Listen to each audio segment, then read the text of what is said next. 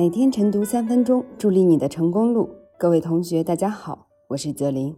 今天的热点来自一知的文章：扭转混大学怪象需要动真格。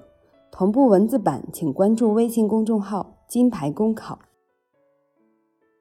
十月十五日，华中科技大学光电学院副院长杨小飞介绍，学院二零一八年有五名学生涉及本转专。其中三人已经于今年六月按专科毕业，另外两人专科在读。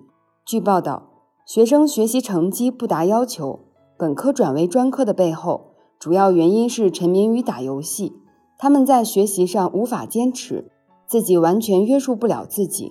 经过留级休学后，还是赶不上来，于是按照规定，这些学生从本科转为专科。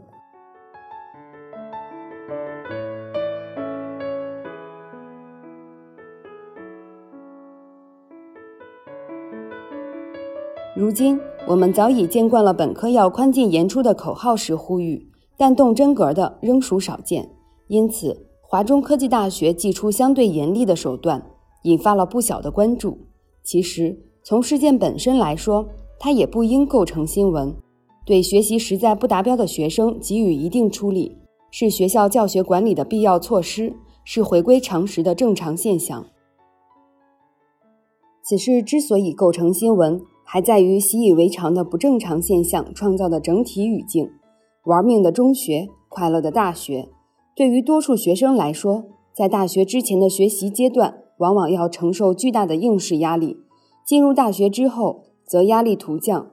一前一后的巨大反差，让一些学生无所适从。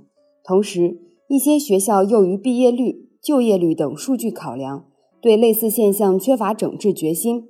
社会上也有一种对十年寒窗苦读、一朝金榜题名的朴素同情，鉴于学生大学之前的辛酸，对于大学后的解脱抱有宽容。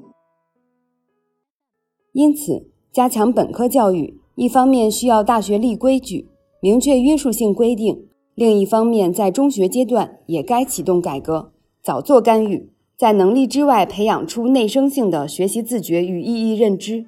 扭转大学可以混的怪现象，需要教育各阶段上下游的合力。